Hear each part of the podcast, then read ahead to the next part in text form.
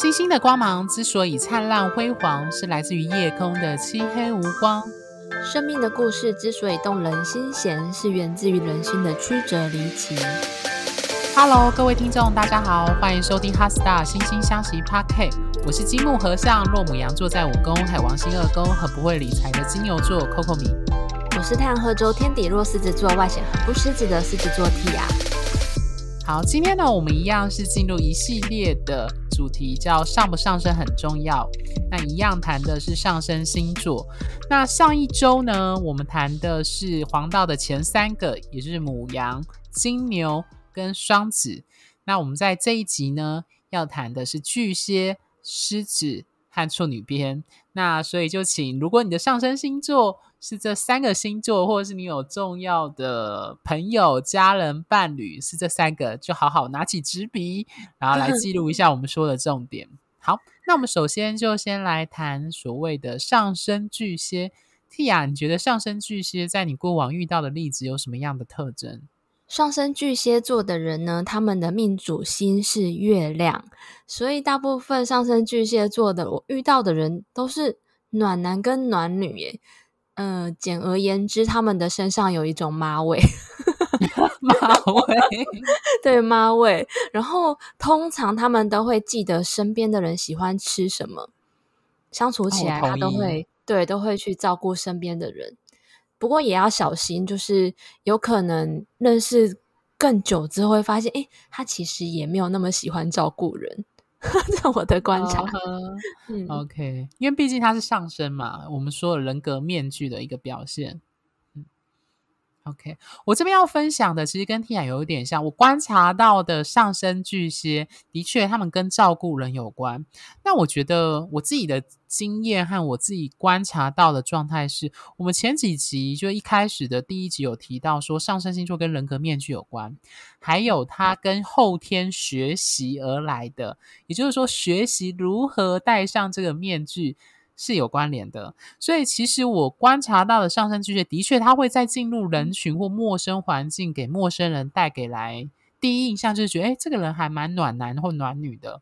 那他可能会懂得知道别人需要什么，然后提供适切的照顾跟滋养。特别是我观察到上升巨蟹有一个特征，就是他们喜欢带食物去给团体里的朋友分享，分给大家。对，他会把食物分给大家，也就是说，某种程度上，这是他想要在群体当中去，你可以说让别人意识到他的存在或他的样态，或是他借此去跟别人建立关系的一种方式。对，可是我观察到，其实。如果说上升巨蟹，所谓上升星座是一种后天学习而来的一种所谓的面具的话，那就代表通常上升巨蟹的人，他们会学到一件事情，就是说他在成长过程中发现到说，照顾别人或者是呃这样讲好了，我常常讲一句话，叫做你怎么对待别人，通常意味着你希望别人怎么对待你。所以我自己观察到上升巨蟹是，他们其实内心是很柔软，或者是他们希望别人能够回馈给他一些照顾、滋养、关怀，对，所以他们会率先的用这种方式去对待别人，然后愿意让别人用这种方式回应或回馈给他们，这是我观察到的。嗯，Tia 有想补充的吗？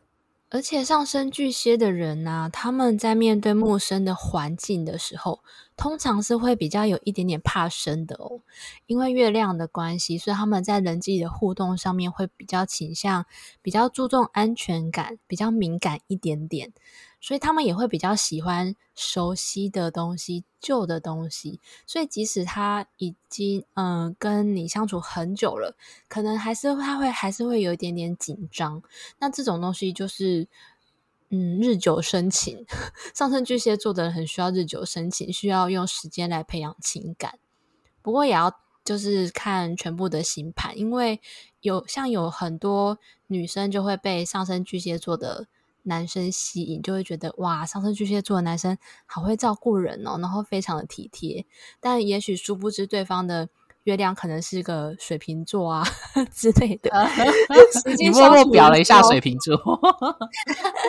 实际相处起来的时候发现，哎，其实他有时候还蛮冷感的。对方嗯，相处久了之后，在互动上有时候变得比较生硬，就比较不是嗯上升我我们喜欢的巨蟹座那种很温暖的感觉。嗯，我这里观察到上升巨蟹还有一种特征，就是他们比较腼腆。如果他是比较内敛型的，那如果比较，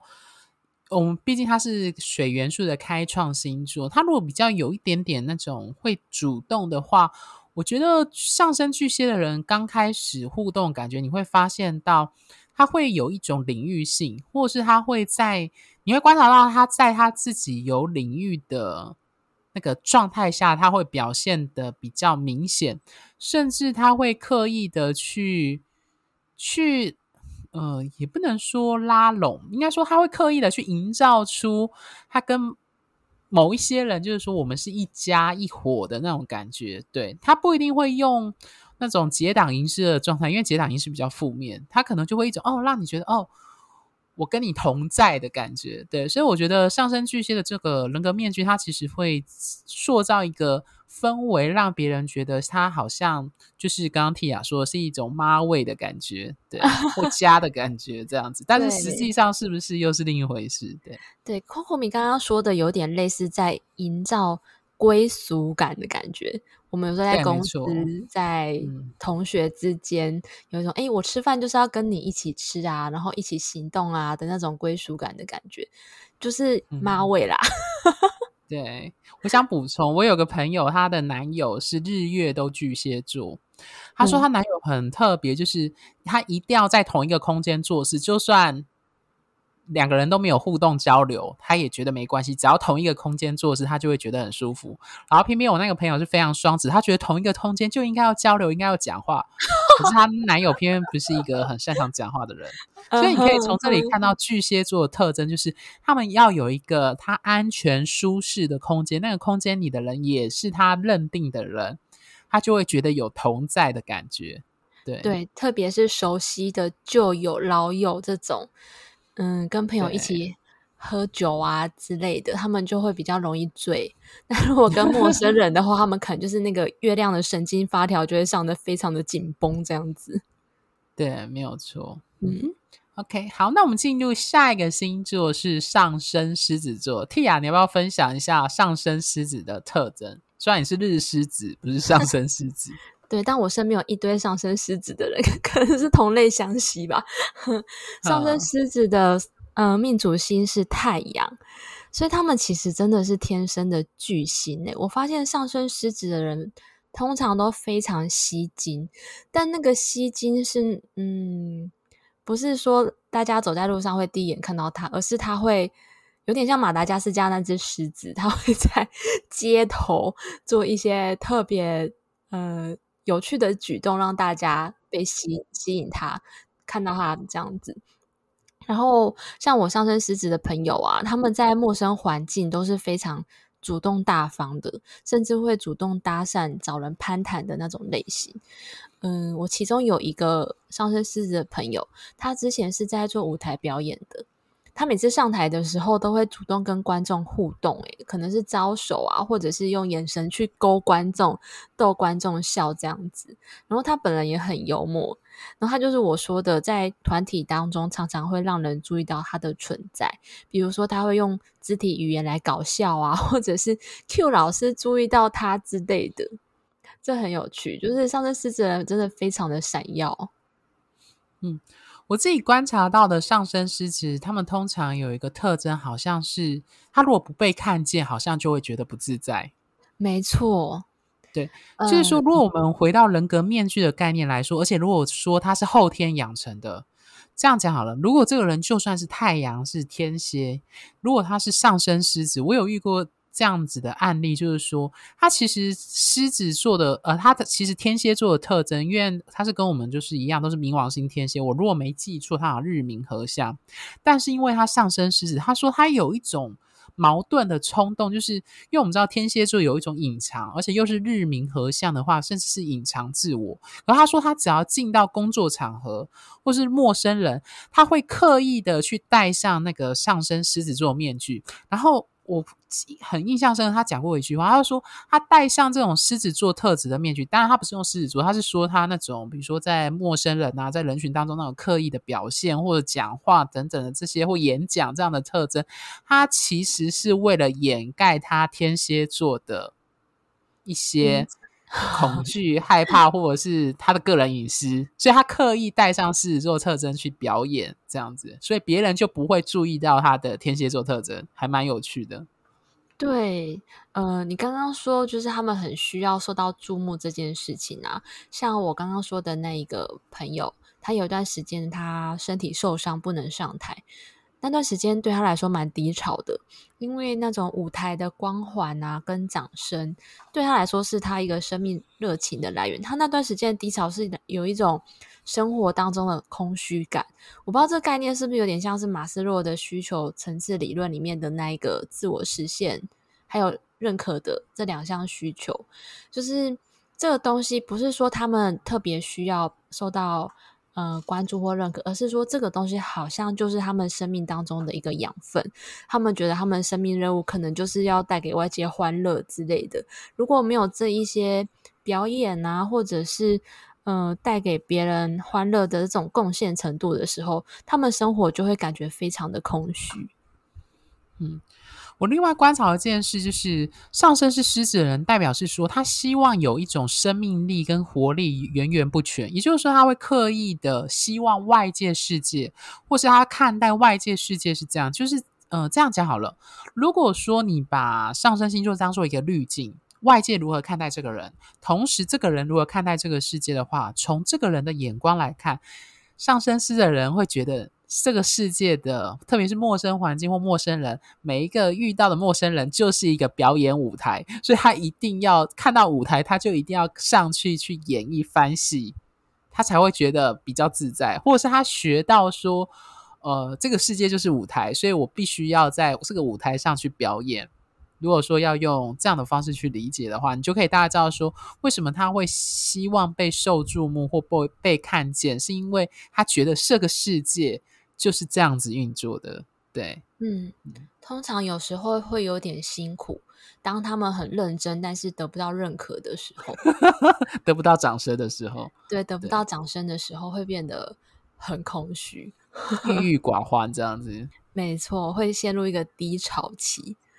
对，嗯哼，身为月狮子的人也可以非常理解。不过我是在月亮的主题上比较明显。对，嗯，OK，好，那我们进入今天的最后一个星座是处女座。蒂亚觉得上升处女的人有什么样的面具特质？上升处女的守护，呃，处女座的守护星是水星，所以他命主星是水星，跟双子座一样。不过双子座它是。展现的是水星的阳性面，也就是呃比较好理解的说法是，就是水星外向的那一面，喜欢说话啊，到处去连接。那处女座它展现的是水星的阴性面，也就是水星内向的这一块。所以处女座它很擅长往内思考、自我检讨、分析、归纳。我有一个呃处女上升处女的个案。他的工作就是会计师，因为会计师就是你知道，他们从实习开始就是要归纳传票、发票，然后把钱的科目归类这样子。处女座还有一个嗯、呃、称呼哦，在古代的时候，处女座它叫做公益之神。我学占星之前，跟大部分的人一样，都觉得。处女座的毛很多，剑术、剑灵之类的。但是我学了占星之后，发现他们的天赋其实是不断的重复锻炼同一件事情，直到那一件事情变成专业技能，就是所谓的一一万小时的定律。嗯嗯，对，我都称这个叫工匠性质，工匠性质。嗯，对。然后我刚刚说的那个上升处女座的呃的个案，他的工作是会计师嘛。他很特别的是，他的星盘当中没有任何土元素，唯一的土元素是上升处女。所以其实处女座的呃这个特性啊，也会带给他在数理跟精算的能力上都会比别人还要好。嗯嗯，Coco 明呢？好，我这边想分享的是我几个看过的是朋友或认识的人的案例，就是他们的太阳大部分都在火象星座，但是有上升处女的特征。比如说有一个是上太阳射手，当然他但他是上升处女。我印象很深刻的就是他有趣，就是他平常如果你跟他熟，或是呃。互动就是私交甚笃的话，你会你会感觉到他的射手座特征，但是，一旦进入工作场合，或者是进入那一种呃，比如说在公众的，比如说可能在公共场所，或是参加公共场所的某一些活动，你会发现他展现出强烈的处女座特质。什么是强烈的处女座特质？他就是我我会开玩笑说，他进入一种秘书状态。我们知道处女座很适合当秘书，因为重视细节、规划、计划，或是幕僚这种类型的职业，就需要去计划、规划，在幕后去不断的筹划的。这样的画蓝图的状态，那他进入那种公领域的，可能是参加演讲啊，或学校的课程，他会他会变得就是，你知道他平常很射手座的特征，印象深刻。那可是他一旦进入这种场，他就会觉得说，我一定要正襟危坐，然后我一定要按照 SOP 的流程，我一定要就是呃，我一定要有一个笔一呃一个笔记本，我才。觉得我在这堂课，我就是应该有做到我应该做的本分。这完全跟他私底下的那种呃射手座的自由，讲难听一点是，他其实还蛮随便的，完全是搭不上边。所以有时候我们都开玩笑说，就是他进了课堂就完全进入一种模式，但只要下课之后就就是 浪子一个这样子。对对耶，他他真的完全是从神经非常非常粗粗的射手座变成非常非常非常细细小条的神经非常细小的处女座。对，因为我们那时候就会问他说，就是我就问他说，你有没有觉得你这样的转变很大？他说他其实以前没有，一直到有朋友私底下跟他说，他觉得他变化很大的时候，他才意识到这件事。所以我觉得这很有趣，就是。呃，我们前几集有提到说，面具性格有时候当事人，因为我们强调它是一种社天呃后天跟社会化学来的，可是当事人可能没有意识到他刻意学这个东西在用，一直要到旁人点出来他的那个落差，他才会意识到。对，我之前有一个同事，他后来变成我的个案，他在工作，他是个男生哦，他在工作场所的绰号叫做阿信。就是剧的那个阿信，因为处女座还有一个很重要的特质，就是他们非常的重视服务，对对。然后呃，处女座也象征着我们星盘当中的第六宫，所以他也很强调劳动这两个字，所以他们是在工作场所当中最常被塞很烂的工作的人。我完全同意，因为我遇过的有几个很处女的也是这样。很多人会把工作丢给他，或者是我刚刚很有趣，我还遇过一个处女座超有趣，就是他他是处女座上司，但是。嗯，我觉得处女座有分两种类型，一种是外向，就是他会批评别人，就一直去指说你哪里做不好，哦、哪里做不好，这是其中一种类型。愧疚，他人愧疚感的那种处女座。对对对，可是还有另外一种处女座，是他觉得你做不好，可是他看不下去，但是他又觉得你做的没有他好，他就干脆把你的工作揽在自己身上。我还遇过也有这样的处女座，因为他觉得你的标准太低了，然后他觉得干脆自己来做，结果他把自己弄得过劳这样子。我觉得如果是说那种。遇到职场分工不均，然后负气离职的啊，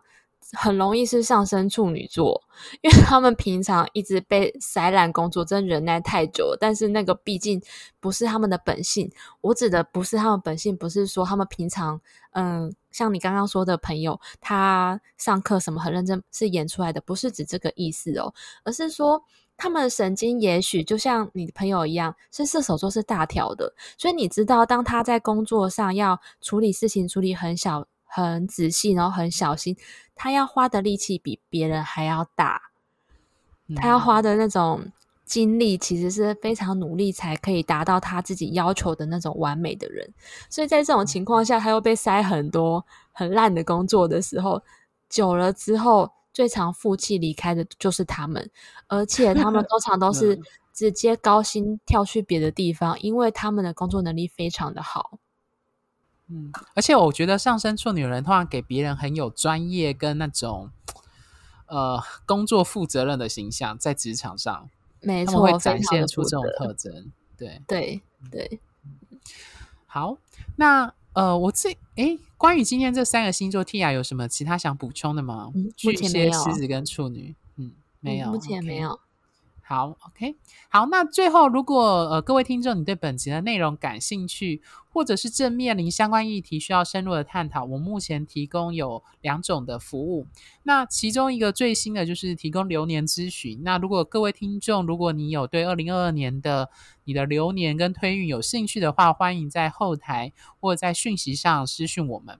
那第一种呢，我们刚刚说那个服务是透过 lie 的回复，提供及时且快速的文字咨询。那针对命盘做重点式的判读，那适合需要快速得到答案的人。那第二种呢，是更深入的方式，透过互动来对你目前生命中的重要议题做解析。那会针对你的单一问题，一小时的二对一，我跟 Tia 的语音讲解。那适合你当下或目前面临人生难关，需要深入厘清困境原因，找到生命出口的人。那关于 lie 的咨询呢？单一问题优惠方案是八八八元。那有需要的听众可以先追踪我们的 lie Office 的账号，ID 为小老鼠 QCD 六零五零 T。那各位听众也可以在我们的节目下方的介绍里找到 ID。那至于深入版的单一问题呢，一小时优惠价格是三千。那当然，我们也一样还有提供个人占星命盘、人际关系专业合盘，还有刚刚提的提到的流年的深入解析。那适合想要自我认识、自我成长的人。那欢迎有需要的听众跟我们联系。那我自己本身目前有从事占星的演讲。那如果各位听众，你的公司或你的学校或是职场有需要的，也欢迎在 LINE、脸书。IG 上与我们联系和咨询。那最后再跟各位听众推荐，就是我们 HeartStar 心星相惜有一个架设的专属网站。那一样，你就是输入 HeartStar 心星相惜就可以 Google 找到，或者是从我们的 Podcast 的节目的主页面点选连接，一样可以连到这个网站。好，最后星星的光芒之所以灿烂辉煌，是来自于你们的订阅与赞助。Her her star 心心相惜，真心相待，专属于你的心愿。拜拜，拜拜。